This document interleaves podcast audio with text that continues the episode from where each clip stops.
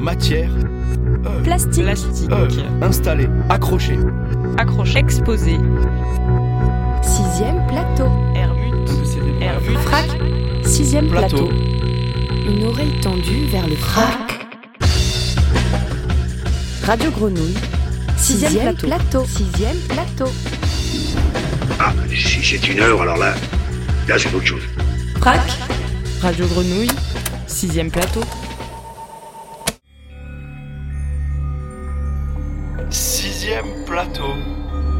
Une oreille tendue vers le frac.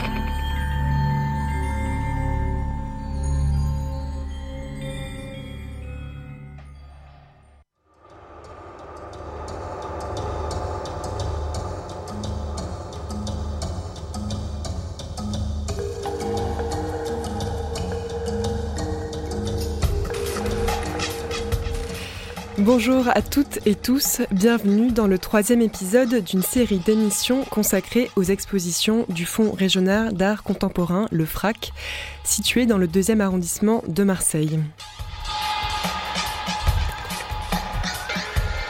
En ces temps confinés, les expositions sont mises entre parenthèses, mais le travail des artistes, des curateurs et curatrices, des éditeurs et éditrices, lui, est bien vivant. Dans cette série d'émissions, nous vous proposons d'y jeter une oreille et allons ainsi nous intéresser à trois travaux d'édition, trois ouvrages, trois livres pour trois artistes exposés au FRAC.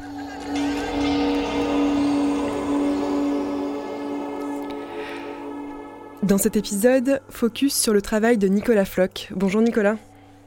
Bonjour. Vous êtes avec nous en distanciel, comme on dit maintenant, mais j'espère que tout ira bien au niveau technique. Merci beaucoup d'être là. Très heureux d'être parmi vous. Alors pour vous présenter euh, rapidement, vous êtes plasticien, photographe, vous travaillez depuis plus de dix ans sur les fonds sous-marins en les photographiant. Vous avez réalisé plusieurs séries de photographies, je vais en citer quelques-unes. Initime Maris, La couleur de l'eau, Ouessant, Bulle et très récemment Invisible, qui est un travail qui a démarré en 2018 autour du parc national des Calanques. Et un livre est né de ce travail, il s'intitule également Invisible. Oui, c'est un livre euh, qui est, je dirais, important parce qu'il fait partie de, de la. Il est assez particulier, il fait partie de la, série des, paysages productifs, donc qui rassemble les, les, séries que vous avez précédemment mentionnées. Euh, mais c'est le, le premier livre sur cette série qui est publié. Et il est un petit peu particulier parce qu'il a fait l'objet d'une commande publique. Euh, donc je suis doublement heureux de- de- d'avoir pu euh, réaliser cette publication euh, dont la sortie coïncide avec, euh, avec l'exposition au FRAC. Alors justement, pour parler de cet aspect de la commande publique, euh, bonjour à Hélène Audifrin. Bonjour. Vous êtes conseillère pour les arts plastiques de la DRAC PACA, donc la DRAC, Direction régionale des affaires des affaires culturelles, pardon. ça, fait, ça fait beaucoup de régions sinon. Oui, oui, oui. En fait, c'est le ministère de la Culture en région pour euh, les auditeurs et, et- et éviter ces acronymes un peu euh, parfois désagréables. Euh, enfin, à mes côtés, cette fois en, en présentiel, comme on dit, dans le studio de Radio Grenouille, Nathalie Abouizac, responsable de la programmation et des publics au FRAC, donc un autre acronyme qui veut dire Fonds régional d'art contemporain. Bonjour. Merci euh, à tous les trois d'être euh, d'être avec nous pour cette émission. Alors peut-être un mot pour préciser votre travail, euh, Nicolas. Donc ce livre invisible, ce qu'on y voit pour les auditeurs et auditrices qui ne pourront pas avoir la chance de voir l'exposition mais qui pourront peut-être feuilleter le livre. Donc on y voit en noir et blanc des photographies de fonds sous-marins, des photographies des paysages euh, lunaires. As- C'est assez solennel, mystérieux. On y voit euh, des champs de mousse, euh, des épaves, des bancs de poissons parfois, aussi parfois des, déchets. Donc vous avez beaucoup travaillé auparavant en Bretagne. Cette fois, c'était un travail autour du parc national des Calanques. Est-ce que vous pouvez nous raconter un peu l'histoire de ce projet? Oui, alors l'histoire de ce projet, est, en fait, je, fais un travail depuis, depuis plusieurs années sur la, la représentation des, enfin, sur les paysages sous-marins. Euh, et un travail que je mène euh, toujours, enfin les, photographies sont en noir et blanc, comme, comme vous l'avez dit, mais sont prises au grand angle, en, lumière naturelle. Donc ce sont toujours des vues panoramiques, c'est-à-dire que ça n'est jamais un détail, c'est toujours une vue d'ensemble.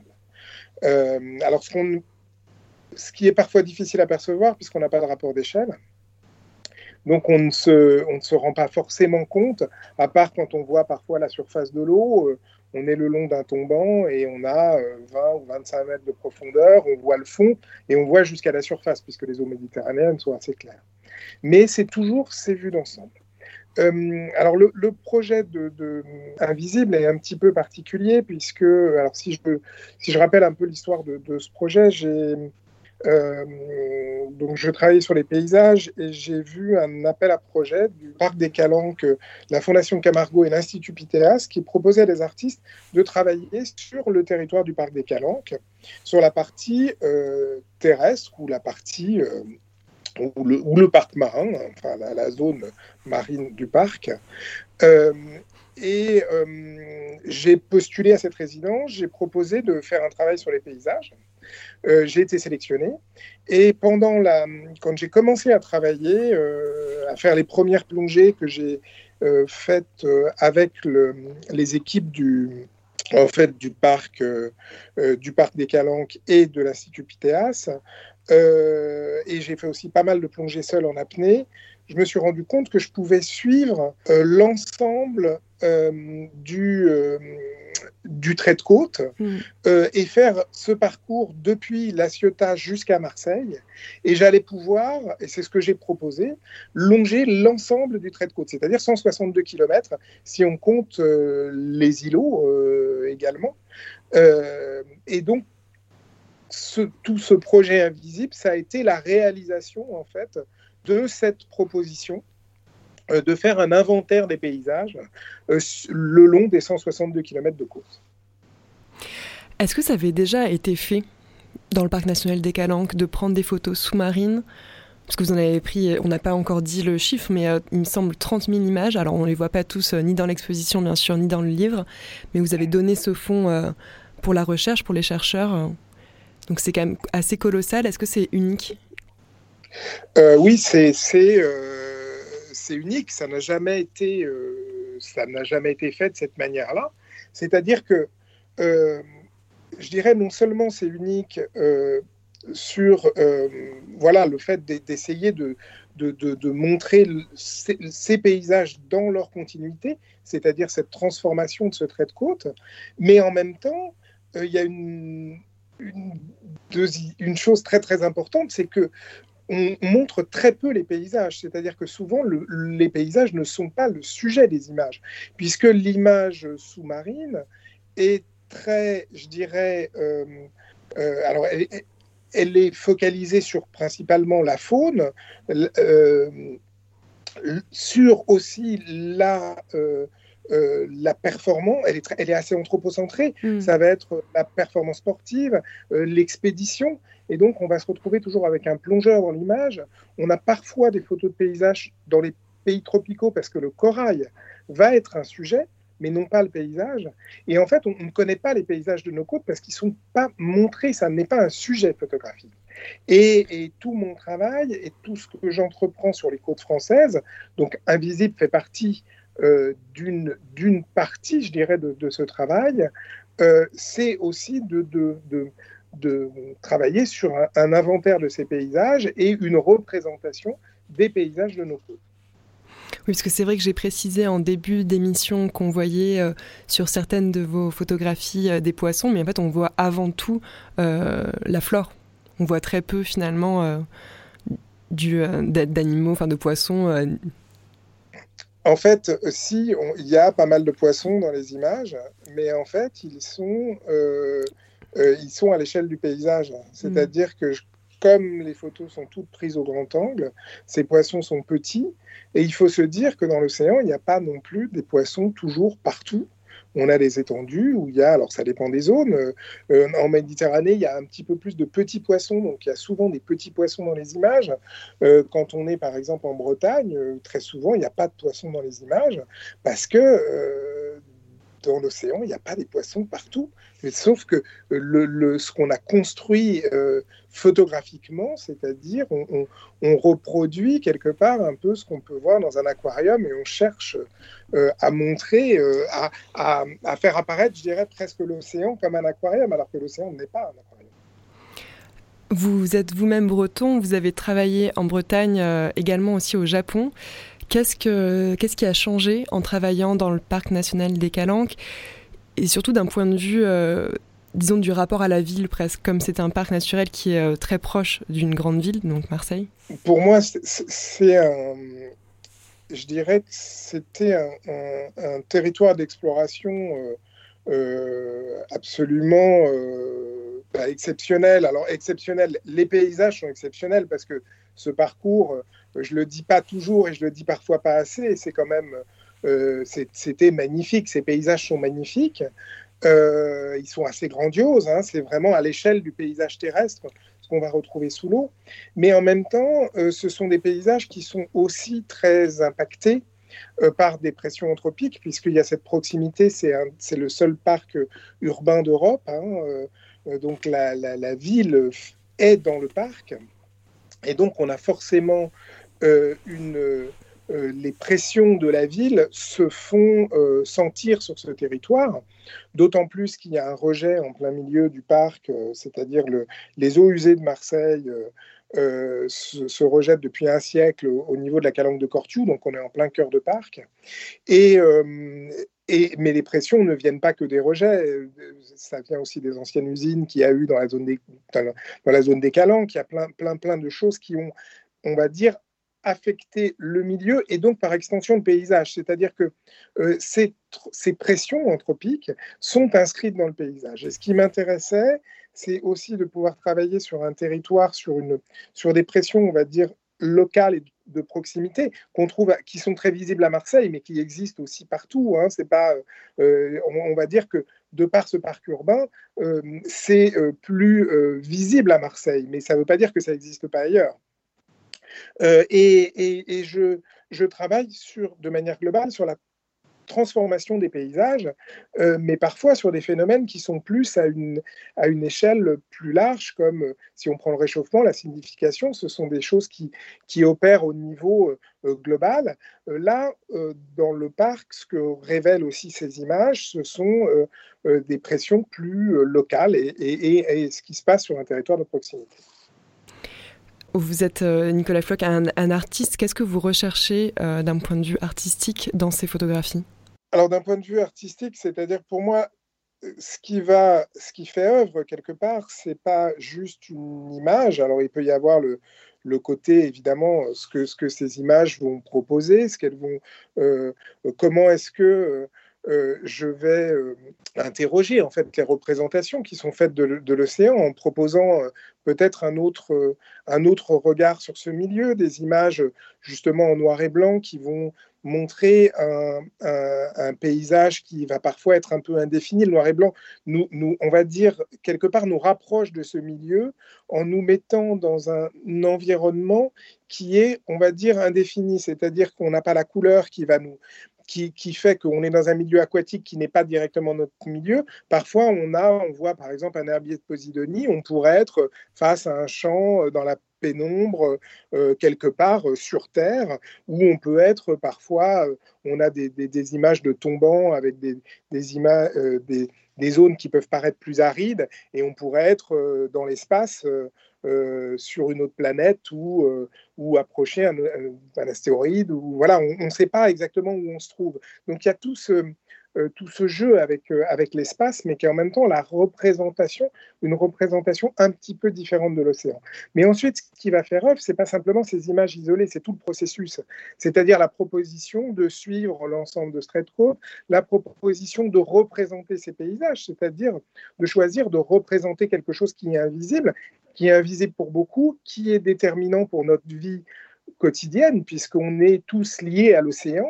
Euh, on le, où, que l'on soit hein, sur Terre, euh, puisque c'est quand même 70% de la surface du globe euh, et l'essentiel des habitats aussi sur la planète. Donc, on, est dépendant de, ces écosystèmes, mais, évidemment, comme, une grande partie est invisible, on, a l'impression d'être éloigné de, un petit peu de tout ça. Et donc, c'est le faire émerger une autre, une autre vision peut-être de cet espace et essayer de, de, de le montrer je dirais, autrement qu'au travers d'un certain exotisme et que d'une euh, vision très anthropocentrée, c'est-à-dire montrer le, les paysages pour ce qu'ils sont, c'est-à-dire peut-être dans leur banalité, euh, euh, qui n'est pas réellement banale en fait, mais montrer la, la, ce qui s'étend sous la surface dans toute leur simplicité et essayer d'avoir ce, regard un peu panoramique sur, euh, sur cet ensemble. Et, c'est quelque chose qui me, euh, qui me paraît important, euh, vraiment important aujourd'hui. Et, et, un travail artistique n'est, je dirais que c'est un, c'est quelque chose de, qui dépasse un, simple objet, c'est-à-dire c'est toute une, une manière peut-être, c'est tout un rapport au monde, et, donc euh, je pense que le, le, travail, il est dans cette, dans cette complexité-là. Hélène Diffrin, c'est la première commande euh, publique sur les fonds sous-marins, enfin de photographie sur les fonds sous-marins. Oui, effectivement. Alors peut-être pour les auditeurs, euh, expliquer que la commande publique artistique est une grande tradition en France et que le ministère euh, de la Culture accompagne des projets sur l'ensemble du territoire, des, projets volontaires en fait de commande euh, d'œuvres d'art qui viennent s'installer dans l'espace public. Et ici, pour la première fois, le ministère de la Culture est effectivement a accompagné ce projet de commande qui est, comme vous l'avez rappelé, d'une d'une grande richesse puisque en fait cette commande elle se compose de plusieurs volets. Euh, à la fois dans les matériaux le rendu euh, de cette commande c'est à la fois ce fond brut numérique dont vous avez parlé de près de 30 000 images euh, pour les chercheurs à destination euh, des scientifiques puisque Nicolas Floch à la fin de son, projet de photographier ces 162 km de côte a remis les images euh, il y avait ce partenariat avec l'Institut Pythéas, notamment de euh, Aix-Marseille Université. Euh, il y a également un fonds retravaillé de 300 images qui, là, ont, une valeur artistique et qui, elles, sont remis au Parc national des Calanques, qui va pouvoir les utiliser dans la, notamment la sensibilisation à la question de l'environnement et des écosystèmes sous-marins. Et, et, puis euh, des tirages euh, là dits artistiques qui vont être installés dans une vingtaine de lieux sélectionnés à l'intérieur du parc national des Calanques. Donc cette, ce qui est passionnant dans cette œuvre-là, c'est qu'elle elle a plusieurs facettes, à la fois dans son apparition, puisqu'elle apparaît euh, avec ses images remises aux scientifiques, ces tirages qui sont installés dans le parc, mais aussi cet ouvrage dont, dont il est question aujourd'hui, Invisible, qui est un magnifique ouvrage, je me permets de le dire, mm. Nicolas ne, ne prononcera pas ces mots, mais édité chez Rouma avec une qualité euh, plastique des images. Et j'en profite pour rajouter ce que ne dira pas non plus Nicolas, c'est normal, l'artiste ne va pas prononcer ces mots, mais ce qui fait œuvre également, c'est la qualité des images. Euh, la qualité plastique et, donc euh, esthétique des, images, qui sont euh, des images magnifiques, les tirages qu'on peut malheureusement pas voir aujourd'hui. J'espère que bientôt les expositions réouvriront et que les, les auditeurs pourront se rendre au FRAC, puisque l'exposition est vraiment magnifique. C'est une vraie immersion euh, on plonge euh, dans les espaces du FRAC, euh, déjà avec tout le travail qu'a fait Nicolas sur les vitrages du FRAC, et ensuite on descend et on se retrouve face à ces images qui ont une grande qualité plastique et, aussi dans la qualité du tirage lui-même. Ce sont des images, des tirages charbon où on voit une infinie variété de gris avec une précision dans les détails. On est presque proche de la gravure, du dessin. Enfin, il y a une ambiguïté aussi sur la matérialité des images qui est, qui est très intéressante. Euh, voilà, et vous, vous dire que ce, cette commande, donc c'était un plaisir d'accompagner ce projet parce que euh, il est à la fois inédit, euh, puisque c'est la première commande publique artistique sous-marine, mais aussi il, a, il prend ses formes extrêmement différentes. Et, et je crois que la première des formes, c'est la performance physique aussi de l'artiste. C'est une vraie performance que de faire euh, 30 000 images de 162 km de côte en apnée. Et, ça, c'est un élément important, c'est-à-dire qu'il y a ce volet-là, performatif. Ensuite, il y a les photographies elles-mêmes, qui ont aussi une valeur artistique. Et puis, ce, cette édition, qui est une vraie édition d'artiste. Voilà, donc euh, c'est l'infinie variété et l'infinie variété des usages. C'est d'abord une œuvre artistique, évidemment, mais elle a aussi une valeur scientifique, puisque euh, Nicolas parlait de la, manière dont on regarde souvent les fonds sous-marins. Ce qui était très intéressant quand on faisait des réunions avec les scientifiques, c'est que eux ont, ont l'habitude de photographier les choses en macro, d'aller regarder le détail. Et lui, il montre euh, dans ses paysages la transformation euh, plus générale d'un environnement, d'un écosystème. Et enfin, il y a évidemment la, la, la valeur de sensibilisation à l'environnement. Donc, pour le parc national des Calanques, c'est euh, vraiment très intéressant de pouvoir, à partir de l'œuvre d'un artiste, pouvoir sensibiliser un public à un écosystème que l'on ne voit pas, que l'on regarde toujours d'en haut, euh, euh, que sur lequel on a une, une, action. Effectivement, Nicolas le rappelait. Euh, euh, ce parc national est, est, situé dans la deuxième ville de France avec une pression euh, euh, à la fois par sa surfréquentation également. C'est un parc qui est, qui est, extrêmement fréquenté. Cet été, je crois que ça a battu les records de fréquentation. Voilà, donc c'était une commande absolument passionnante. Mm. Peut-être Nathalie, euh, vous représentez euh, le FRAC et le volet artistique euh, de ce projet. Comment vous avez pensé l'exposition sur deux étages au FRAC alors, euh, en fait, au, au départ, euh, l'exposition avant, avant le, la, grande pandémie euh, était d'abord sur un seul plateau. Donc, on a fait évoluer le projet avec Nicolas quand, on, quand on a pu reprendre au printemps, on a pu se reprogrammer, on va dire. Et puis Nicolas est arrivé avec toutes ces propositions, effectivement, d'une scénographie qui a complètement englobé l'entrée du FRAC, puisque euh, en fait, il a collé des grands adhésifs de couleur, de, de la couleur de l'eau, ce qui fait qu'on est vraiment, dès l'arrivée dans le bâtiment, complètement immergé dans cette sensation, dans cette couleur.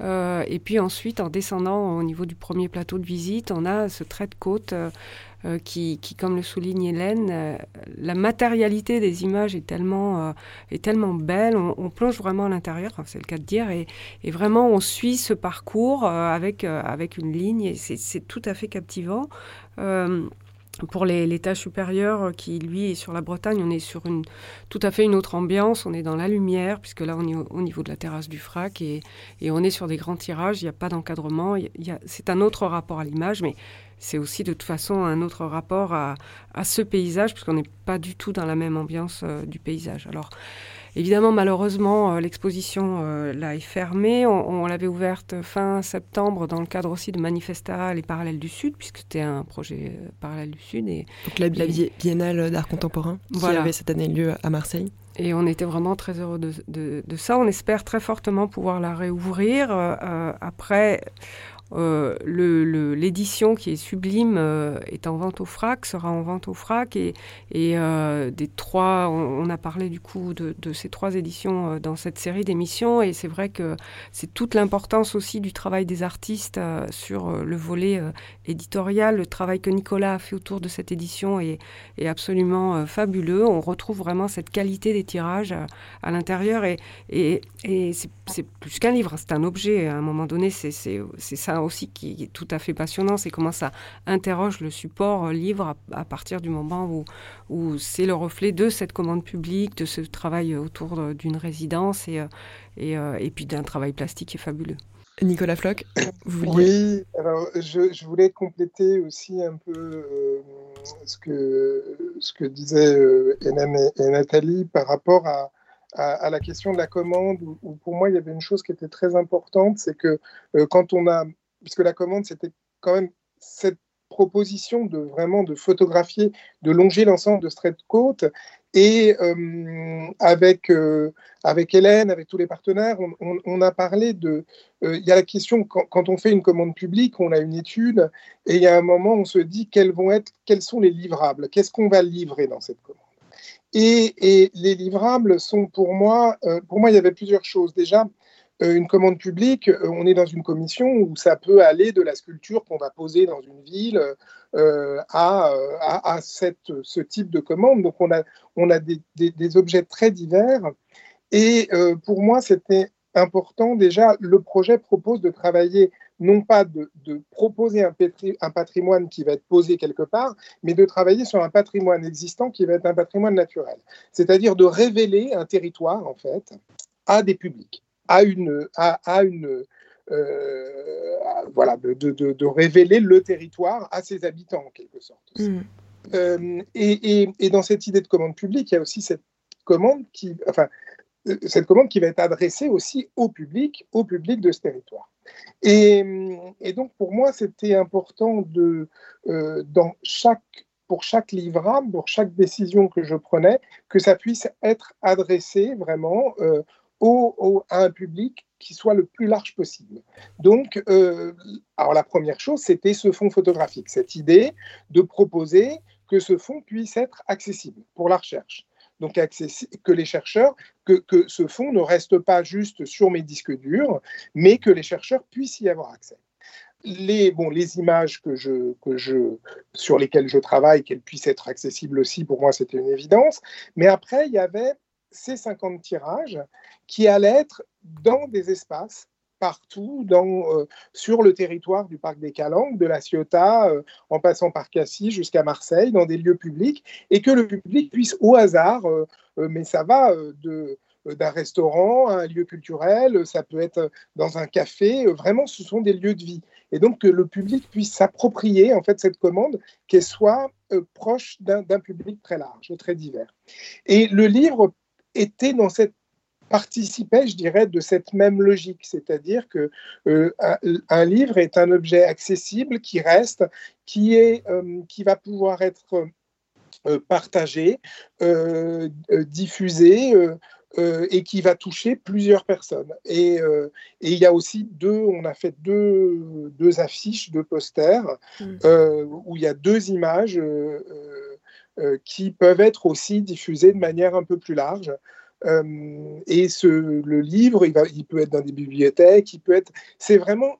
C'était l'idée de, que, que le, les livrables de la commande soient des objets de partage. Nicolas Floch, peut-être une dernière question avant de, de, se quitter. Quels sont vos prochains terrains euh, de plongée et de ah, photographie? je, continue donc sur. Euh, je travaille par rapport au paysage productif. Je travaille sur l'ensemble des, côtes françaises en ce moment avec, euh, alors sur la couleur de l'eau depuis euh, le nord avec la, station marine de Vimereux, mais ça, je fais des projets couleur de l'eau un petit peu partout. Euh, à l'ouest avec le projet Nicium Maris, donc sur là qui est en partenariat avec Ifremer, le Muséum d'histoire naturelle, et, on, travaille le Centre d'art passerelle à Brest et, et, donc, c'est entre Saint-Nazaire et Saint-Malo. Mais je dirais que je pense pas que l'aventure, euh, on va dire, du Sud soit vraiment terminée, parce que pour moi, ce que je trouve intéressant dans, ce qui a été fait avec Invisible, c'est que c'est un, un, point de départ. On n'a pas on n'a pas d'image, on ne peut pas comparer, je dirais, ces images avec des images passées où il faudrait faire un gros travail d'aller rechercher des images dans des archives. Peut-être ce que fera un chercheur à un moment donné. Euh, j'adorerais qu'un chercheur se penche sur, sur des archives pour aller retrouver, euh, créer des parallèles avec, euh, avec ces, images du trait de côte. Mais, mais moi, je pense que je peux faire des parallèles avec d'autres lieux en, Méditerranée. Et des lieux parfois où il y a des pressions moins fortes, des lieux. Euh, donc je, je, je, dirais que c'est un point de un point de départ. L'hiver dernier j'ai fait des plongées dans le, dans le parc national de Porcro, euh, qui étaient assez intéressantes aussi à mettre en, en, comparaison avec les calanques. Et, euh, et, c'est pour moi c'est c'est une porte d'entrée on va dire sur la Méditerranée. Est-ce que vous rêvez de revenir dans les calanques aux mêmes endroits, mais euh, je sais pas, 10 ans, 20 ans plus tard pour voir la différence? Je dirais que euh, oui, bien sûr, ça me, j'espère que j'aurai l'occasion de revenir à certains endroits, mais dans, le, dans la commande, j'ai aussi euh, mis la possibilité de que les, les, partenaires réactualisent le protocole, mmh. c'est-à-dire que ce ne soit pas forcément avec moi, mais ça peut être avec, ils peuvent commander euh, à un, photographe de reprendre ce processus et de, euh, euh, pour pouvoir voir, comparer, et ça peut être pris tous les 10 ans dans, la, dans, la, dans le, le, le, protocole qui est proposé avec la commande. Merci beaucoup, Nicolas Floch. Merci à vous tous. merci, et, merci aussi à tous les, tous les. Il faut quand même dire que ce, ce projet a rassemblé énormément de gens sur le territoire et, et que, euh, alors évidemment, le FRAC, je travaille avec le FRAC depuis très longtemps, hein, depuis 2012, mais euh, autour du parc des Calanques, de, la Fondation Camargo, enfin voilà, ça a rassemblé beaucoup de gens. Et, euh, c'était un vrai plaisir de, faire ce projet. Et d'ailleurs, vous, êtes venu en parler sur les ondes de Radio Grenouille à plusieurs reprises et merci beaucoup. Merci à vous. Merci Nathalie Abouisac, merci beaucoup Hélène Audifrin pour le frac et la drac. Et merci à Jean-Baptiste Imbert à la technique. Au revoir. Au revoir. Merci, merci à tous. Exposé. Exposé. Matière. Plastique. Plastique. Installé. Accroché. Accroché. Exposé. Plateau. Hermut. Frac. Sixième plateau. Une oreille tendue vers le frac. Radio Grenouille. Sixième, plateau. Sixième plateau. Ah, si c'est une heure, alors là, là c'est autre chose. Tous les sons du frac. À retrouver sur les ondes du 88.8 FM et en podcast sur, le, web mag frac en, poche. Radiogrenouille.com.